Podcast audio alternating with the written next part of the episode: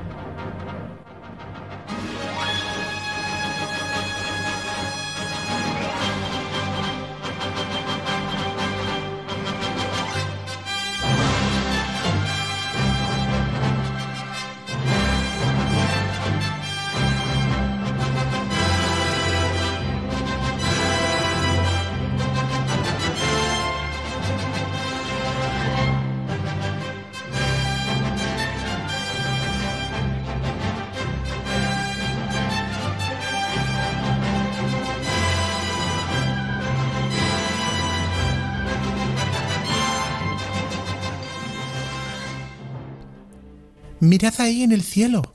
Es un pájaro. No, ¿qué va? Es. es un avión. No, es tu cura en las ondas, que es lo que necesitamos en este momento.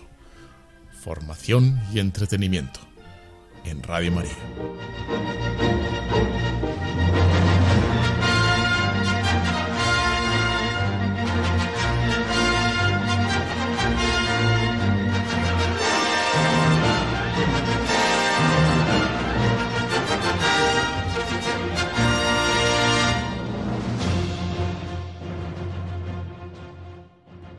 Bueno, que hoy, hoy me apetecía salvar al mundo. Es que me, he venido a salvar, vengo de Krypton, de mi planeta, a ver qué pasa hoy por aquí y por la Tierra.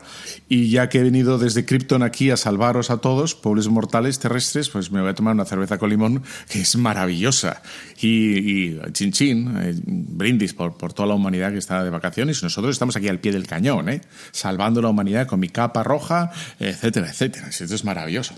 Bueno, ya sabes que estamos encantados de que estés ahí nos encanta que nos escuches, nos encanta que, luego reenvíes todo eh, a tus amigos, que des el clic de me gusta en cualquier plataforma que utilices, sea la misma página web de Radio María, sea en Spotify, en podcast, en Evox, en lo que te hagan, incluso en un canal que tenemos de Telegram, ¿no? Paterugalde. Bueno, pues ahí, ahí estamos para, lo que quieras, sugerencias, eh, preguntas, lo que quieras, ahí está, ahí nos puedes encontrar, ¿no? Y nos hace mucho bien que estés ahí. Nosotros cada 15 días eh, nos ponemos la capa de Superman, venimos desde Krypton y, venimos aquí a, lo que haga falta, a lo que haga falta. Bueno, pues te, he traído dos temas y un, a ver si me sale, y, un capítulo que me parece muy interesante de un libro. Entonces, los dos temas que los he unido, yo de alguna manera creo que los ha unido la Virgen, ¿no? Porque una es el infierno, vamos a hablar del infierno, que es un tema apasionante, ya vas a ver, lo voy a enfocar bueno, no hay mucho que enfocar de nuevo o decir nuevo, pero bueno.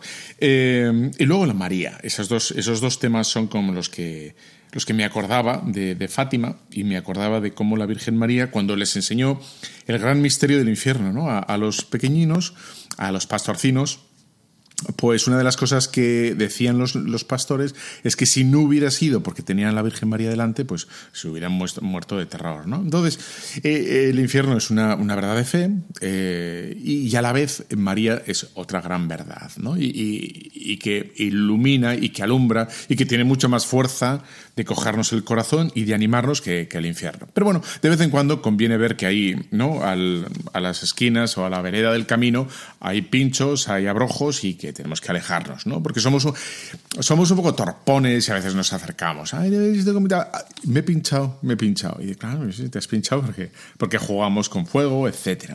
Y luego te voy a leer de final eh, un capítulo, bueno, un fragmento de un libro que me parece que es una delicia y que, que, se ha vendido como rosquillas, o como churros, o como ahora como patatas ahí en el chiringuito en verano, o como, no sé, pulpiño, ¿no? Ahí pues, pues se ha vendido muchísimo. Pulpiño, pues está muy bueno, y sobre todo ahí en donde estés que es el, te voy a, un fragmento del libro La confianza en Dios de Jacques Philip, que es uno, bueno, pues unos ejercicios espirituales que vi en Madrid hace, hace ya tiempo. Pero este libro se ha vendido mucho, yo siempre que lo he recomendado a la gente le ha hecho muchísimo bien y he dicho, pues, pues porque pues lo leo yo, lo leo yo hoy y que la gente lo disfrute entre aceituna y aceituna. Ya está, entre brazada y brazada.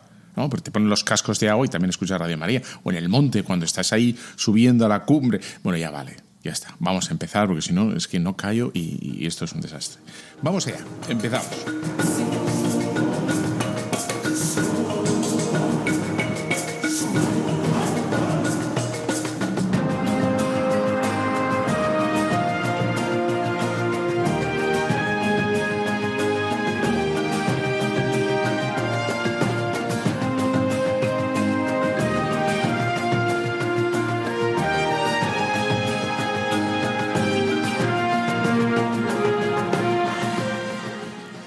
Empezamos aquí en Radio María, en este programa que nos posibilita esta gran casa Radio María en este 21 de julio, maravilloso, espléndido, fenomenal. Estamos en chancletas mentales, ¿verdad? No problemas, o sea, chancletas mentales, no hay problemas, hay que descansar, etcétera, etcétera. Bueno, pues para comenzar este tema que te he prometido que íbamos a hablar sobre el infierno, eh, me acordaba de la película que no sé si has visto, que tiene muchísimos años. Yo, yo la vi, claro, esto será de los 90, yo, sería un chaval. Eh, ahora también lo soy, creo. Bueno, no, no, no tanto, pero bueno, en fin, la película de El Club de los Poetas Muertos, ¿no? Entonces, eh, ahí es la historia de cómo un, un profesor, pues, eh, pues anima a, todo, a toda una clase a, como a, a, pensar por libre, les enseña a pensar, ¿no? les enseña a no sacar las notas, no sacar las asignaturas, sino en definitiva a, que piensan, a que den vueltas al coco. ¿no? Y bueno, pues me pareció, me gustó. Y hay una frase que se repite, que es como el, el leitmotiv o el lema de la película, que es el de Carpe Diem, ¿no? que les, les dice a este profesor, que les dice a los chavales, carpe diem, aprovecha el momento.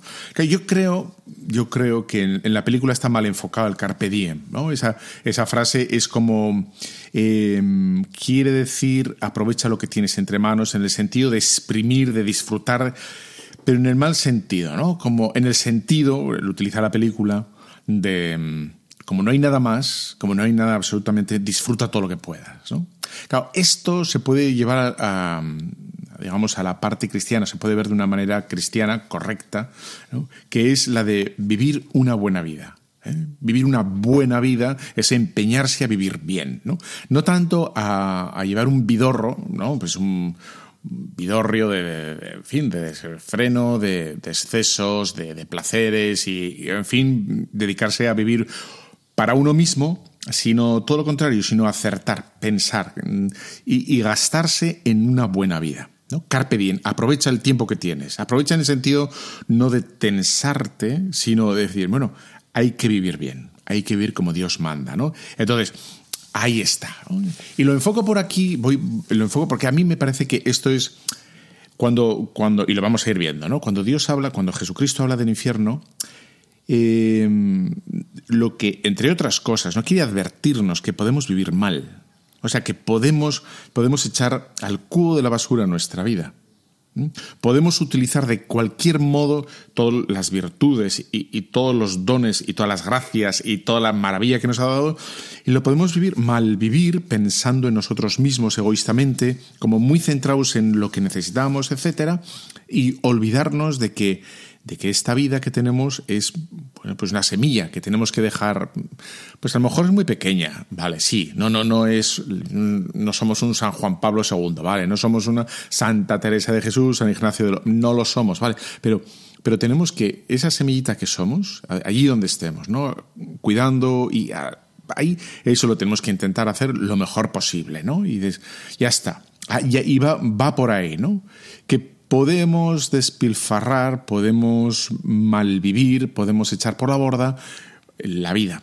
Y la vida La vida hay que cuidarla, en el, no, no del cuerpo, sino hay que vivir bien, tenemos que aprender a vivir bien. ¿no? Y la muerte, pensar en la muerte y el infierno, es como un despertador. Yo, yo lo vivo así. Es como un despertador, no tanto para, para eso, ¿no? Sacar la nota y, y no irme al infierno, sino precisamente para vivir bien. Para, o sea, queremos aquí vivir como Dios manda en el mejor de los sentidos, ¿no? Y, y el que tiene presente la muerte y la posibilidad de condenarse, eh, tiene, tiene como una facilidad mayor de, de, convertirse en esta vida y vivir mejor.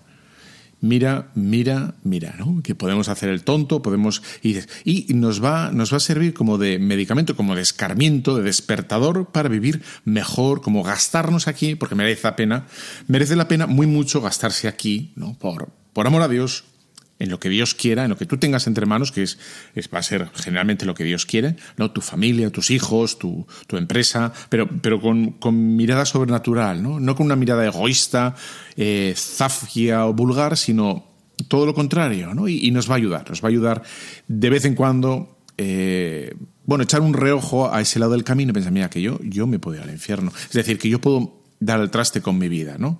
Inmediatamente eso nos va, nos va a traer de vuelta a la vida y decir, bueno, ¿qué tengo que cortar? ¿Qué tengo que amputar? ¿Qué tengo que limpiar? ¿Qué tengo que mejorar? Y, el primer fruto va a ser aquí, ya, ¿no? Atender mejor a tu marido, a, tu mujer, a tus hijos, olvidarte un poquito más de ti, del dinero, de los, la comodidad, y nada de esto es malo, pero a veces ponemos el corazón en todo eso. Mira, eh, no sé si sabes, es muy, muy bonito que Voltaire, el famoso Voltaire, ¿no? Es, el volteriano, que era un, era masón, este era de lo peor. O sea, decía, decía, ¿no? Que quería, quería deshacerse de, de la iglesia. Y, con una, una, soberbia supina decía, bueno, a Jesucristo le valió con doce para esparcir ¿no? la iglesia por, por todo el mundo. Eh, yo mismo la derrotaré. Esa es la soberbia de Voltaire. Y y este hombre, iba a decir buen hombre, bueno, este hombre, este pobre hombre, eh, cuando le vio las orejitas al lobo, es decir, cuando, cuando estaba enfermo y se dio cuenta de que era barro, y solo barro, y un pedazo de barro, es cuando el hombre quiso arrepentirse y, y bueno, y traer para atrás todas las bobadas que había hecho y deshacer todos los nudos y entuertos y blasfemias y mentiras que, que había intentado, ¿no? Echar sobre la iglesia y, y los seguidores le, bueno, le, hicieron un cordón que ahora se dice, ¿no? Un cordón sanitario y, no le dejaron confesarse. ¿no? Y él pedía un confesor. Ya, porque no es lo mismo, no es lo mismo vivir sano y lozano y aquí en verano o tal, ¿sí?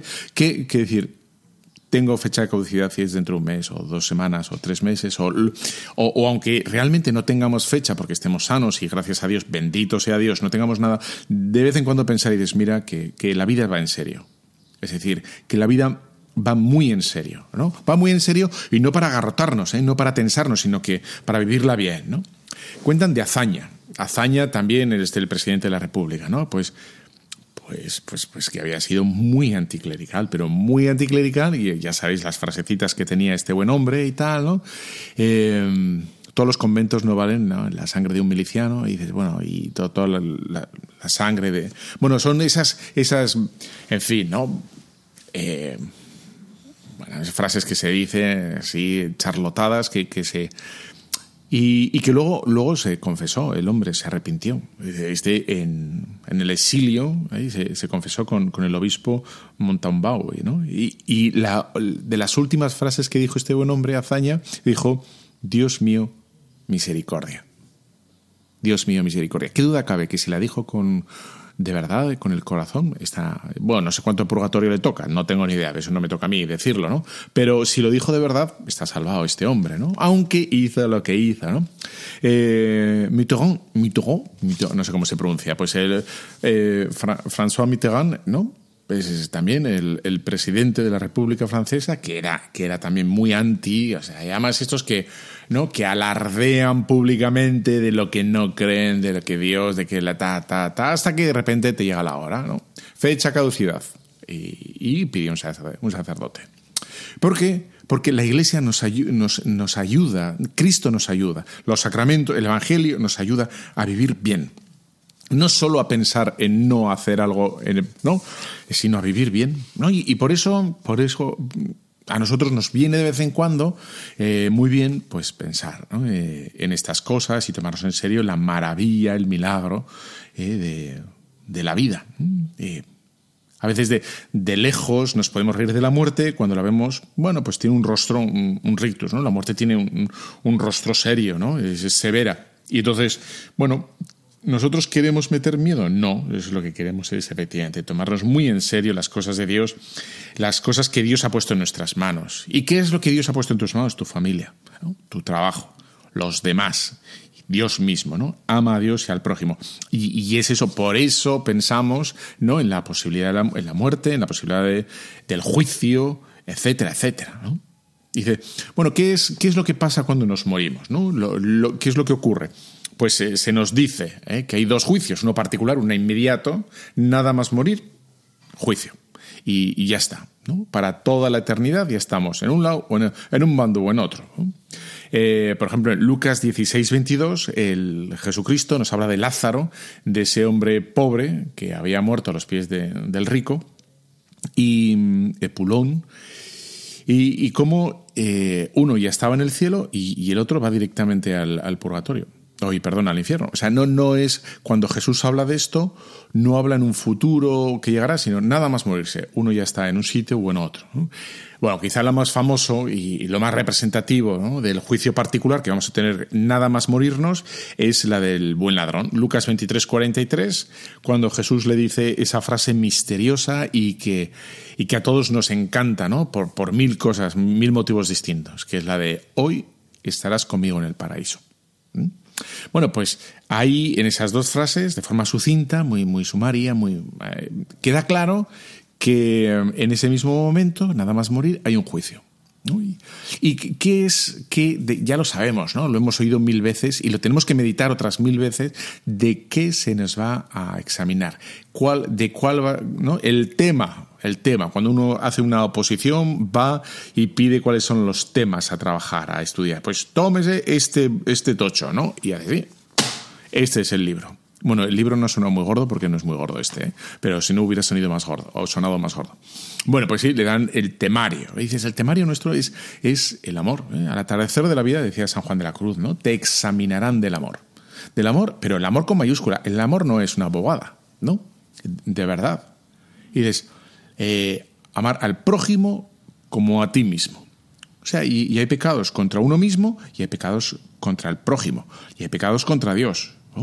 Es decir, un pecado es una falta de amor, ¿no? Una falta grave de, o leve de amor. Pero bueno, para ir al infierno hace falta una falta grave, ¿no? Una blasfemia, un, bueno, una, un agravio, una falta de perdón grave contra, contra alguien.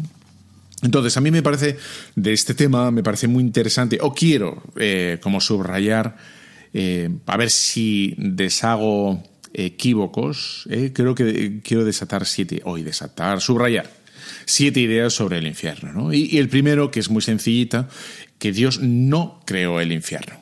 ¿Vale? Dios no crea el universo y luego una esquinita, una caja donde, donde en fin, eh, van a ir todos los desdichados, ¿no? O él crea algo eh, para castigar la esquina de los castigados. No, no, no, no, no. No es creación de Dios. Dios no lo quiere, no lo quiso, no quiere el infierno. Dios quiere la salvación de todos los hombres. Pero ahí está el misterio, el misterio de la libertad, que si nos tomamos en serio la libertad, significa que podemos ir contra nosotros mismos, contra el designio de Dios, contra lo establecido en la naturaleza por Dios, ¿no? las leyes de naturaleza que, están ahí, que barbotan en nuestro corazón y que laten en nuestro... y de hecho, hace poquito leía, bueno, suelo escuchar podcasts de hay tres entrevistadores de cosas ahí religiosas que suelo escuchar de vez en cuando y lleva gente muy interesante, ¿no? Está en inglés, eh, es, un, es un americano, un converso y entonces lleva gente muy variopinta eh, que habla de muchas cosas. Entonces eh, llevaba el otro día a una, a una feminista radical convertida una feminista radical convertida, de las, de las, ¿no? De esas como muy, muy radical. Y entonces ella decía, esta conversa, que cuando era feminista radical, ¿no? Ella decía, como recalcitrante, decía, incluso ella sabía que cuando estaba haciendo, pues eso, pues, en fin, eh, con cualquiera, de cualquier modo, etcétera, etcétera, ella sabía en el fondo de su corazón que estaba haciendo mal. Y entonces eso, eso le revolvía más todavía, ¿no? Eh, se encrespaba ella muchísimo más y quería como negar esa, como esa luz chiquitina que tenía dentro de ella, ¿no? Y quería apagarla y sofocarla y efectivamente eh, que su intimidad, que su conciencia acabara diciendo que eso incluso estaba bien, pero eh, aunque efectivamente era una voz muy pequeñita, de vez en cuando la percibía perfectamente. ¿no? Es decir, que podemos ir contra el designio de Dios con cierta conciencia o con conciencia. Yo voy a hacer. Intuyo que está mal, me da igual que esté mal, lo voy a hacer. Quiero hacerlo, pues ya está. dice, em, suelen, decir, la segunda idea, ¿no? que, que la idea del infierno es una invención de la Edad Media, de la Iglesia, etc. Bueno, pues toda esa gente yo le animo a que se lea el Evangelio. El Evangelio, que Jesús habla 15 veces del infierno, 15, es el, el personaje de las Sagradas Escrituras que más habla del infierno, el que más, el que más con diferencia es Jesús, 15 veces. Y de las 15 habla 14 veces eh, de que ese infierno tiene fuego. Eh, fuego. Efectivamente, la Iglesia cuando Jesús dice que, el, el infierno tiene fuego, no está hablando de, de, gas, de gas natural, que aquí el que utilizamos para cocinar. ¿no? Eh, está diciendo que el fuego expresa un sufrimiento atroz, que la gente que se ha pegado una quemada con la plancha o con una sartén o ha cogido algo, o sea, sabe que eso duele muchísimo. Bueno, pues lo que quiere decir que es un sufrimiento. Y utiliza la imagen del fuego eh, y, la Iglesia, en un documento que sacó en 1979, en la Congregación para la Doctrina de la Fe, dice que efectivamente la palabra fuego es una imagen, pero que no, que no podemos tratar esa imagen de Jesús eh, de cualquier manera. Es que tenemos que acercarnos a lo que quiere decir esa imagen con respeto, porque si Jesús ha utilizado esa palabra, la agenda, eh, será por algo. ¿no? Y por lo tanto tenemos que intentar desentrañar o que tenemos que intentar entender que, Dios está que Jesucristo está diciendo algo como bien profundo. ¿no? Tercera idea, tercera idea del, del infierno, el cual es, eh, me parece interesante, es que el mayor lo peor del infierno no es tanto esa llama, ¿no? Eh, sino la ausencia de Dios. Y precisamente la ausencia de Dios es lo que va a producir ese, sufrimiento. Ese sufrimiento atroz. Porque solo en el cielo, perdón, solo en la otra vida eh, nos daremos cuenta de que Dios es nuestro todo. Y ahí está, ¿no? Y ahí es la, maravilla. Es lo que la Iglesia habla de pena de daño, el sufrimiento. Y dice, bueno, pues, pues sufriremos, ¿no? Mm, cuarta idea que me parece muy interesante del infierno, ¿no? Dios no nos manda al infierno. Dios no es el que nos dice, tú, mm, fulanito, al rincón. No, no, no es verdad. Sino que son nuestros propios actos. Dios, por activa y por pasiva, aquí en la tierra, nos ayuda, nos orienta, nos, encamina, pues como a esta chica que te contaba antes, ¿no? Eh, como con esa luz, esa voz constante, quizás soterrada, quizá no muy clara, pero hay y cómo va soplando, soplando, y, así, pero luego cada uno es libérrimo de hacer, incluso actuar contra su propia conciencia. Porque ahí está el, misterio de los misterios, es que está en nosotros esa voz. la gente, efectivamente, para como quitarse peso, quitarse responsabilidad. Dice, bueno, esto me lo ha metido a mí la iglesia, ¿no? Es como un virus, ¿no? Me han comido el coco, yo tengo, dice, bueno, tú sigue tu conciencia, pero síguela, ¿no? No tanto lo que te apetece, no tanto lo que te gusta, sino la, conciencia, ¿no? Bueno, en el fondo Dios no nos manda al infierno, ¿no? somos nosotros. ¿Por qué? Porque es que si no, no seríamos libres. O sea, la libertad, para que sea real, y es real, necesita de consecuencias. Necesita de consecuencias, buenas y malas, ¿eh? Buenas y malas. Porque soy, porque soy libre, efectivamente, estudio y saco las oposiciones, el, trabajo, o aprendo a lo que, lo que quieras, ¿no? Es decir, que la libertad es real y tiene unas consecuencias. Porque si no hubiera infierno, no tendría que haber tampoco cielo, ¿no? Para nada. Porque el cielo es el premio ¿eh? y el otro es el castigo de nuestras propias, de nuestras propias obras, ¿no? de nuestro mérito. El mérito que, que hemos, bueno, que, que, hemos lucrado, que hemos conseguido. ¿no? Bueno, si te parece, vamos a hacer una pequeña. Mira, tengo aquí una pausa. Eh, tengo aquí, cuando estuve mm, hace mucho tiempo, hice una peregrinación a un santuario mariano estaba mm, me, conmovió mucho porque había unos ex drogadictos, eh, el cenáculo, que, grabaron un disco. Y el disco está en italiano, me, parece muy bonito, porque siendo, efectivamente, siendo ex drogadictos, eh, que tienen el mérito que el mismo que puedo tener yo al cantar, ¿no? Pero es que eh, yo no lo hubiera hecho ni muchísimo menos tan bien como ellos. Y me parece que les ha quedado una joya de disco ¿no? el cenáculo, y que tienen este Señor Piedad, tienen grabado una misa entera, ¿no? el credo, el gloria, el, Señor Piedad, etc. Y te voy a poner el, Señor Pietà, pero vas a ver que es súper sencillo, súper sencillo, pero está hecho con una delicadeza y un cariño, o sea, a mí me transmite que, o sea, lo cantan tan bonito que transmiten fe. ¿Qué quieres que te diga? Señor Pietà.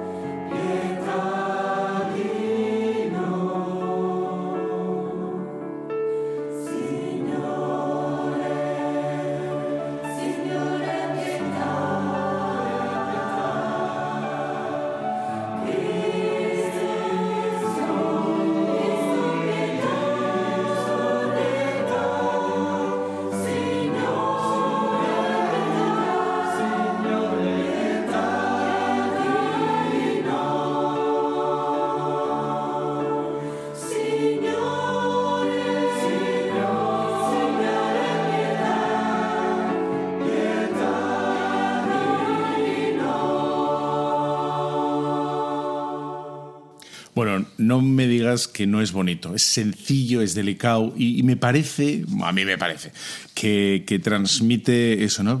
Recogimiento, compunción, arrepentimiento. Bueno, les ha quedado muy bonito, ¿qué quieres que te diga? Me gusta, me, piace, me piace molto. Bueno, entonces estamos aquí en Radio María en este bonito 21 de julio, estamos encantados de estar juntos, gracias Radio María, gracias oyentes de Radio María, esto es maravilloso, viva todo, viva todo, ¿no? Y estamos, estamos repasando el, como esa palanca, estamos mirando, pensando, reflexionando, esa palanca que Dios nos ha dejado, no es la principal, no es la única y más, pero que de vez en cuando esa palanca para, para forzarnos a nosotros mismos, para recordarnos a nosotros a mejorar, ¿no? en a Dios, en amor al prójimo y entre, todo, entre todas las cosas que tenemos entre manos. ¿no? El infierno no es para aterrorizarnos y, y como me contaba, me contaba una persona, ¿no? Y, y de no, yo antes rezaba a golpe de miedo, ¿no? Entonces tenía que eso, pensar en el infierno y, pues no, no, no va. Nosotros rezamos por amor, no por miedo, ¿no? y ya está.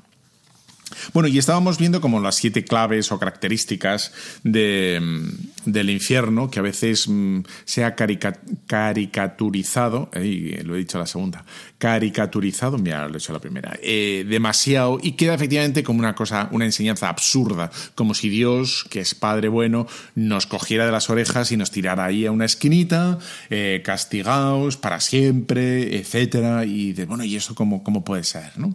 Bueno, pues estamos diciendo que no, que es, elección personal, es, y además lógica y teológica, es lógica y teológica en la existencia del infierno. Y dices, pues lógica porque somos libres, ¿no? Y somos libres, por lo tanto, uno ya vemos desgraciadamente en esta vida en la que estamos que mucha gente malutiliza su libertad e incluso se hace daño a sí mismo. El otro día me contaban una. Eh, quedaba con una persona, bueno, unas familias que invitaron a cenar y me contaban de cómo una persona con este mundo del transgénero y trans, trans todo esto, pues claro, esto no sale en los medios de comunicación, ¿no? Pero, pero hay mucha gente que se da cuenta que ha errado, ha errado ¿eh? con, muchas decisiones y que está sufriendo un montón, pero un montón, pero un montón, y, pero un montón, ¿no? Y ahí ahora lo único que pide ya es a bueno, ya está, no lo voy a decir. Eh, bueno, eh, por eso es muy triste, ¿no? Entonces, hay decisiones que por muy conscientes que se tomen o muy meditadas que se tomen, no significa que sean acertadas. ¿eh? Incluso hay decisiones muy meditadas que pueden hacer muchísimo daño a la persona que toma esas decisiones. ¿eh? Porque lo que hace una decisión correcta no es que la tomes conscientemente o, deliberadamente, o, sino que sea correcta. Eso es lo que hace, lo que te va a hacer bien a ti eh, en la toma de decisiones. Bueno, ¿qué es eterno? es como la quinta idea del infierno es eterno. ¿Cómo puede ser eterno? Bueno, pues efectivamente es, es eterno. ¿Cómo puede ser? Se nos escapa. En Marcos 9:48, eh, Jesucristo nos dice. De donde el gusano no muere y el fuego no se apaga. Aquí, como se habla de, fuego, como he dicho antes, es decir, un sufrimiento que no se apaga. Porque es eternamente, es eternamente. Y ahí está. Y, bueno, y si quieres, me puedo pasar al, punto 6, porque me parece que es el interesante. Dice Jesucristo: Dios no puede perdonar al, pecado, al pecador que no se arrepienta. ¿Vale? Y en, el, en la eternidad no tendremos posibilidad de arrepentimiento. Ahí está. Dice el mismo Jesucristo, dice, cualquier pecado será perdonado excepto el que peque contra el Espíritu Santo. El que peque contra el Espíritu Santo no será perdonado. Eh, precisamente el que peca contra el Espíritu Santo es el que, el que no, no va, el que no quiere arrepentirse. El impenitente, es lo que hemos dicho siempre, ¿no? El impenitente, el blasfemo, el que se jacta, ¿no? El que suele decir uno, ¿no? Eh, el que escupe al cielo. Y después, eh, chico, eh, lo has pensado un poquito eso, ¿no? Y, precisamente porque, porque te jactas y porque no quieres, ¿no? Te ensoberbeces y, te pones por encima de Dios, fíjate qué estupidez, ¿no? Por encima de Dios, ahí es donde no hay perdón. No porque Dios no, no, no quiera perdonar, sino Dios necesita que tú pidas perdón. Incluso como hemos visto antes, ¿no? De, de hazaña. Dios mío, misericordia. ¿eh? Quizá, quizá ni siquiera es, Señor, perdóname, pero ahí está implicado, está metido, ¿no? la petición de perdón. Entonces, eh, ya sabemos que sí, ya sabemos, ¿no? Eh, como el buen ladrón, ¿no? Acuérdate de mí, acuérdate. Bueno, eso, implícitamente está en la petición. Sí, es, sencillo, es, es, bueno, es bastante sencillo, pero hay que pedirlo, hay que pedirlo, del modo que sea, ahí está, ¿no? Entonces, el que no pida perdón eternamente estará, ¿no? Eternamente no se pide perdón, no, ya no se puede merecer en, la eternidad. Del mismo modo que en el cielo, uno no puede pecar, no puede ponerse triste, no puede ir contra, ¿no? es imposible, ¿no? Porque ya uno está, como digamos, en, en, casa. Cuando jugábamos ahí a las esquinitas, que era ver quién cogía al otro y tal, y dice, casa, ¿te acuerdas? Y demás me toca, es que siempre, bueno, pues ahí casa ya no, ya no te podían tocar, ¿no? Pues en el cielo imposible. Y pues, de forma maravillosa, en el sentido de que es un misterio, pues el, infierno será igual. ¿no? Bueno, entonces, eh, y, la, la, séptima idea que me, parecía que quería como subrayar contigo o quería recordar es que eh, es verdad que de vez en cuando miramos al infierno y tenemos que pensar en el infierno, que es real, a Santa Teresa, a los niños de Fátima, etc.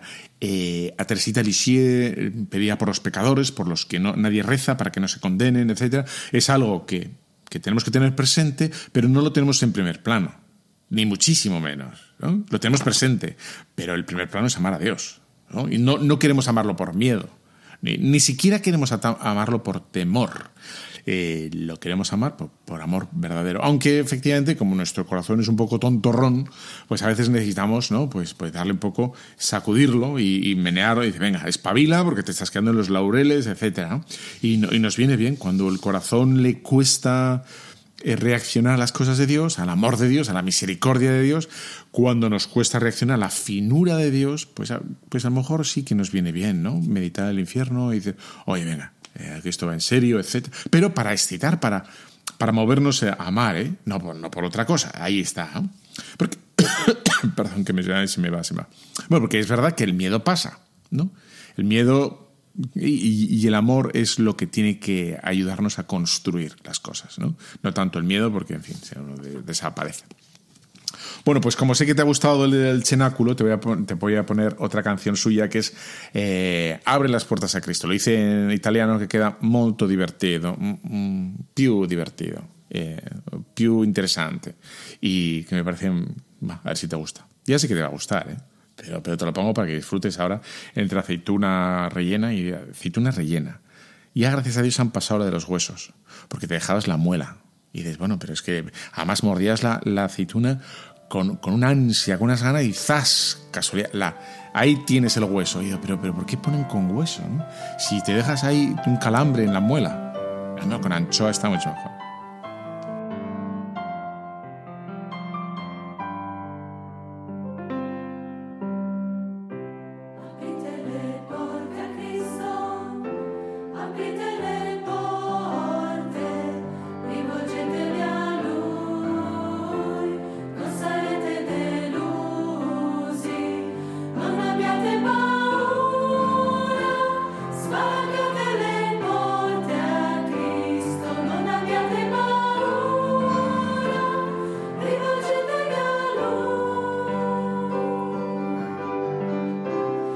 Aprite le porte a Cristo, aprite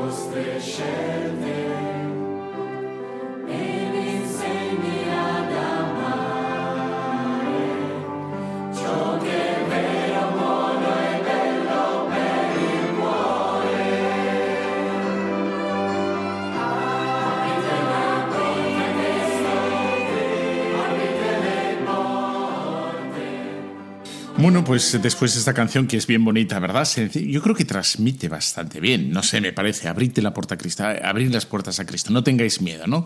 Decía, es la frase de Juan Pablo II cuando salió elegido ya en el bueno, ochenta y pico, o sea, 84, 86, no me acuerdo. Bueno, pues allá eh, ha retomado y lo ha hecho de estribillo y me parece que queda pues bien bonita, bien usable, usable, se puede decir, usable, usable. Bueno, pues seguimos aquí. ¿eh? la segunda parte del segundo tema, o como quieras llamarlo, ¿no? de, este programa es sobre la Virgen María. La Virgen María, que para nosotros el españolito medio, el españolito de a pie, me estoy acordando ahora que Juan Pablo II, cuando se fue de España la, una de las últimas veces, eh, no, la última vez no, la de Cuatro Vientos no, eh, antes. Se fue de España y en el avión dijo, adiós España, adiós tierra de María. Y, es verdad, yo creo que, mm, bueno, ahora en breve, ¿no? En, un mes o menos de un mes vamos a tener la, fiesta de la Asunción, que, es fiesta en media España. O sea, tiene, la mitad, si no me equivoco, tendría que registrarlo eh, o repasar lo que te voy a decir ahora, pero creo que la mitad de las parroquias de España, la mitad de las parroquias de España, están dedicadas a la Virgen María, ¿eh? o más de la mitad. Y, un porcentaje enorme de las parroquias están dedicadas a la Asunción. Bueno, pues ahí está. Eh. María, María, ese papel que tiene ese lugar preferentísimo, singularísimo, único, eh, no solo en la redención, o sea, no, no, no, solo es que ella ha recibido unas gracias extraordinarias por las cuales se le ha preservado del pecado original, no solo eso, sino que eh, de alguna manera ella también, mm, bueno, actúa o interviene o está de modo presente en la redención de forma mm, inmediata y directa. dirán los teólogos, para que veas, ¿no? Ella está actuando de forma directa e inmediata la Virgen María. Entonces esto para, para nosotros, Español Medio, pues no nos, no nos produce como grandes chirríos ¿no? mentales, pero bueno, a un protestante o alguien que coja la Biblia al peden litera y solo quiera leer lo que sale en la Biblia, pues a lo mejor le, parece, le parece un exceso. ¿no? Y tenemos que decir lo primero que tenemos que decir y afirmamos, ¿no? Que, mm, bueno, para nosotros el único redentor, el único salvador es Jesucristo. Y repetimos aquella afirmación del Concilio de Trento de 1546, 1545, perdón. Eh, Jesucristo, Señor nuestro, quien concebido sin pecado, nacido y muerto al borrar nuestros pecados, Él solo, con su muerte, derribó el enemigo del género humano. ¿Vale? y, ya está, él solo. Y, y las escrituras aparece como solo Dios no puede salvarnos. Cuando Jesús está hablando con los discípulos y les pregunta, ¿no? Eh, les dicen lo, de los ricos, ¿no? Y, pueden los ricos salvarse. Y es más difícil ¿no? que entre un rico ¿no? al reino de los cielos que un camello por, por la puerta, de, por el agujero de una aguja. ¿no? Y, luego dirá, bueno, pues entonces dicen los apóstoles, ¿quién puede salvarse? ¿no? Si es tan difícil, o sea, y de solo Dios, ¿eh? solo Dios puede salvar al hombre, ¿no? Para el hombre es imposible salvarse, solo Dios puede hacerlo. O sea, que la redención, la obra de la redención, la obra de la gracia, la obra de tu salvación viene directamente, viene directamente de Dios, de Jesucristo. La, obra de, de, Jesucristo en la cruz es lo, por lo que se nos salva, ¿no? En Juan 15:5 Jesús nos dice, sin mí no podéis hacer nada, absolutamente nada. Bueno, dicho esto, para que quede como claro eh, de que la Virgen María no está en, un, en el mismo nivel que Jesucristo, en absoluto, ¿eh? pero sí que es verdad que ella inmediatamente después participa y actúa en nuestra salvación, en nuestra redención, de un modo singularísimo, distinto. Eh, y ella coopera con la encarnación. Ella dice que sí a la encarnación y por tanto la redención comienza con su sí y por lo tanto ella tiene un papel distinto en la redención al que tienes eh, puedes tener tú. Es decir, que la redención tú recibes la redención y se acabó. Ya está, ¿no? La Virgen María no recibe solo la redención, sino que participa en la redención de un modo, bueno, no como el de Cristo, pero de un modo distinto. Cuando ella dice, sí, posibilita la encarnación, posibilita la, nuestra redención. Y ahí está. Ella es, por tanto, mediadora, de alguna manera. Decía, eh, a ver, Pío, San Pío X, eh, que del mismo modo que Jesucristo es la cabeza ¿eh? y la iglesia es el cuerpo, utilizaba una imagen como muy atrevida. San Pío X decía, ella, la Virgen María, es el cuello. Es decir, es parte de, integrante del cuerpo, efectivamente, pero tiene una, nexo, una unión distinta, única entre Cristo y el resto de nosotros. Un, privilegio, un privilegio de que, y el que ya ha dicho que sí. Entonces, consecuencia de todo eso, ¿no? que nosotros no la asociamos a Cristo, ¿eh? no, no decimos que sea como Cristo, pero eh, todos los grandes teólogos dicen que la Virgen María también distribuye gracias. Pero no las gracias suyas son las que recibe de Cristo. Lo que pasa es que Cristo le permite, le deja, ¿no? que de forma pues directa, de forma media, eh, bueno, pues administre también esas gracias. Las gracias son de Cristo, pero ella también administra. Y me parece que es muy interesante que ella eh, las administre también, no solo Jesucristo. ¿Por qué? Porque, bueno, pues excita también nuestra, nuestra devoción mariana. Hay mucha gente que no entiende, digo, en España no, ¿eh? pero eh, cristianos, cuando sales de España dices las medallas, ¿no? La, Virgen del Carmen, el Rosario, las Ave Marías por la noche, el Ángelus, todo eso que hacemos, y dice, bueno, le parece que, tendría que ser a Jesucristo, pero, pero es que ella tiene un vínculo tan especialísimo con el Señor. Y, el Señor, le vemos en las bodas de, Caná, cómo, se rinde a esa petición de la Virgen María, que podemos entender que, que claro, que, que tenga ese papel distinto al de Jesucristo, pero, pero un papel que juega y, a que nosotros acudimos, ¿no? Vamos a donde ella y le pedimos por tantas cosas como Madre sapientísima, eh, Madre que intercede por nosotros ante el Señor, etcétera. Es, es, una delicia sabiendo que se acerca ya la fiesta de, de, la Virgen, por otro lado, ¿no? Y además estamos en la casa de Radio María, Radio María, que la tenemos ella como, como intercesora, como patrona, en esta casa y, en la tuya. Yo a los chavales de catequesis les suelo decir, porque hay muchos que no, pero que muchísimos que no tienen una imagen de, Jesús o de la Virgen, ¿no?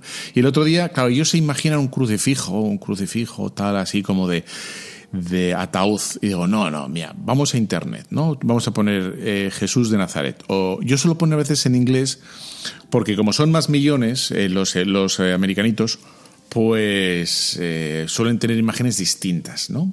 Y entonces, bueno, pues vamos a buscar una, imagen de Jesús que te guste. O de la Virgen María, buscas internet, la imprimes, la que te guste y la pones, ¿no? Es que a lo mejor la de tu parroquia no te gusta, da igual. Tú tienes que tener una, hay que, una imagen de la Virgen.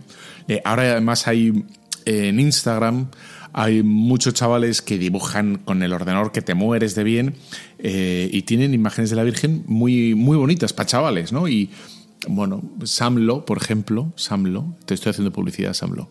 Y bueno, hay muchas más, ¿no? Que dibujan muy bien. Eh, pones y tal, y, bueno, buscas la que te. Y luego estos, como son amigos unos entre ellos, pues linkas unos con otros y tal, y ves la imagen que te gusta, la imprimes, la pones y ya tienes para tu hija, para tu hijo, para quien sea, una, una bonita imagen. Venga, te voy a poner esta delicia de Ave María, de Gunot, eh, para que la disfrutes mientras, no sé, ves las olas. No sé lo que estás viendo. Espero que no sea la plancha.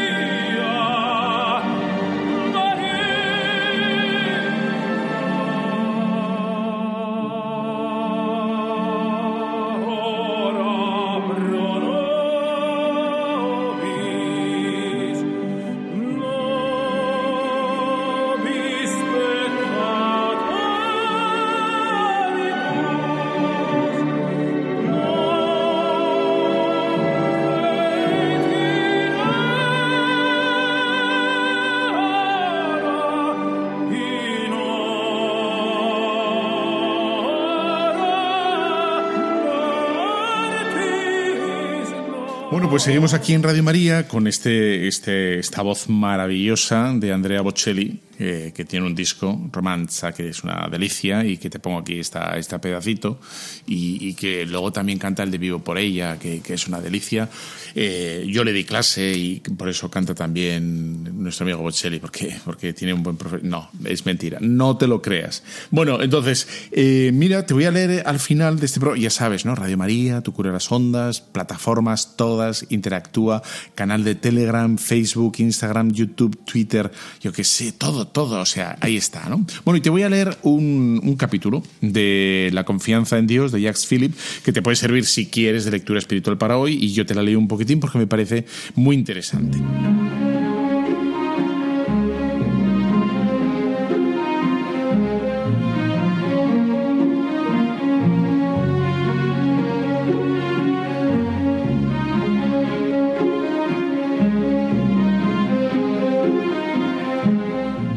Teresa desea ser santa y quiere amar con todo su ser, pero reconoce sus límites, la incapacidad de cambiar. Quiere evitar el desánimo, que es el principal peligro de la vida espiritual. El padre Lieberman, judío que conoció a Cristo y se convirtió en sacerdote y fundador de los padres espiritanos, dijo, es el desánimo lo que hace perder las almas. Le falta encontrar un camino nuevo y simple para vivir el Evangelio, un ascensor, para que la eleve hasta Jesús. Según su buena costumbre, busca la respuesta en las Sagradas Escrituras. Pudo haberla encontrado en el Evangelio directamente. De manera muy clara hay un ascensor en las palabras de Jesús. Todo aquel que se enaltece será humillado, y quien se humilla será enaltecido. Este texto podría haber sido el punto de partida, pero, Teresa lo tomará en otra parte, de uno o más bien dos pasajes del Antiguo Testamento. Vamos a seguir la lectura de, de Teresita Lisieux. Entonces, dice la santa, busqué en los, libros sagrados algún indicio del ascensor, objeto de mi deseo, y leí estas palabras salidas de la boca de la sabiduría eterna. Que sea pequeñito, y Teresa subraya esta expresión, que venga a mí. Se trata de un versículo del libro de los Proverbios. Hago un inciso. He hablado del amor de Teresa por la escritura, pero es necesario saber que mientras Teresa estuvo en el Carmelo, jamás tuvo a su disposición una Biblia completa. En aquella época eso era imposible para una joven religiosa. Afortunadamente, su hermana, Celina, todavía estaba en este mundo para ocuparse de su papá enfermo. Ella también ingresará en el Carmelo de Lisieux, tras la muerte de este último. Pudo adquirir una, una Biblia íntegra con el Antiguo Testamento completo más adelante. Cuando encontraba textos bonitos los copiaba y se los comunicaba a Teresa. Muchas de las bellas intuiciones de Teresa están también basadas en los textos del Antiguo Testamento que descubrió gracias a esta hermana tan próxima y quien había comunicado su amor por la Biblia. Es la expresión pequeñito la que llama a Teresa la atención y la relaciona con su situación. ¿Quién es este pequeñito de quien habla la Escritura? Es la propia Teresa, movida por un gran deseo de santidad, pero que sufre su impotencia y se inquieta al verse débil y tan pequeña. ¿Qué le dice Dios a este pequeñito? No le dice, tienes que mejorar, no estoy orgulloso de ti, lo que haces no es suficiente. Dios le dice lo contrario, el que sea pequeñito que venga a mí, sin miedo, acércate. Se trata nada más y nada menos del venid a mí, que encontraremos en el Evangelio vosotros, los afligidos, los sometidos por el peso de la carga, vosotros, a quienes las exigencias de la ley os parecen demasiado duras, venid conmigo, pues yo soy dulce y humilde de corazón, y encontraréis el descanso para vuestras almas. Teresa prosigue, y entonces fui, adivinando que había encontrado lo que buscaba, y queriendo saber, Dios mío, lo que querías con el pequeñito que responda a tu, ¿qué harías con el pequeñito que responda a tu llamada? Como respuesta a esta invitación, el pequeñito llega hasta Dios de manera confiada, simple. ¿Qué sucederá con él? Continué mi búsqueda y aquí la encontré. Teresa cita entonces un segundo pasaje de la Escritura extraída de Isaías del capítulo 66. ¡Oh, magnífico texto! Revela a Teresa lo que Dios hará con el pequeñito, a esa persona que tanto querría ser santa. Quien se percibe a sí misma como pobre imperfecta y sufre, mas se acerca igualmente a Dios, Dios la incriminará no, la consolará. Como una madre acaricia a su hijo, así os consolaré yo. Os llevaré en mis brazos y sobre mis rodillas os meceré. Dios le dará consuelo, le dirá, no te preocupes, no te amilanes por tus debilidades. Más adelante veremos por qué. Es precisamente a través de tus debilidades, en tu pobreza, donde actuaré con mi poder. Y lo que no puedas llevar a cabo con tu propia fuerza, yo seré quien lo haga. Teresa no dice todo esto a continuación en nuestro texto. Yo resumo lo que formulará en otro lugar, pero creo que estas son las palabras misteriosas de consuelo que Dios le dirige. En lugar de percibir tu pobreza como un inconveniente, un obstáculo, concíbela como una gracia. Esta es la revolución, esta es la novedad de Teresa, que es a la vez una nueva mirada sobre Dios y todavía más una nueva mirada sobre sí misma, una reconciliación consigo misma, con su debilidad, con su pobreza. Hablaré de ello enseguida, pues se trata de un punto fundamental de Teresa. Teresa se contenta aquí con citar la palabra compasiva de Isaías, como una madre acaricia a su hijo, así os consolaré yo. Aquí encuentra por fin el ascensor tan buscado. Es el mismo Dios quien la lleva, la trae, la sostiene en sus brazos, la mece sobre sus rodillas. Escuchémosla a continuación. Nunca palabras más tiernas ni, ni más melodiosas alegraron mi alma el ascensor que ha de elevarme hasta el cielo son los brazos de Jesús. Este lenguaje es algo sorprendente, puesto que el texto habla de Dios como un padre y también como una madre, como una madre acaricia a tus hijos, dice. Y Teresa pasa sin transición a los brazos de Jesús. Mas esta es la verdad profunda. Dios es uno, es el Padre, el Hijo, el Espíritu Santo y tiene la misma ternura para los pobres y los pequeñitos. He aquí pues el ascensor, que son los brazos de Jesús, la misericordia de Dios que se da a través de Cristo, quien será el ascensor de Teresa y la llevará a lo que parece inaccesible a la santidad verdadera. Bueno, luego el libro sigue, me parece que es una delicia y que lo hayas disfrutado tanto como yo. Bueno, te espero dentro de 15 días. No faltes, yo te espero. La bendición de Dios Todopoderoso, Padre, Hijo, Espíritu Santo, descienda sobre vosotros. Amén. Un fuerte abrazo.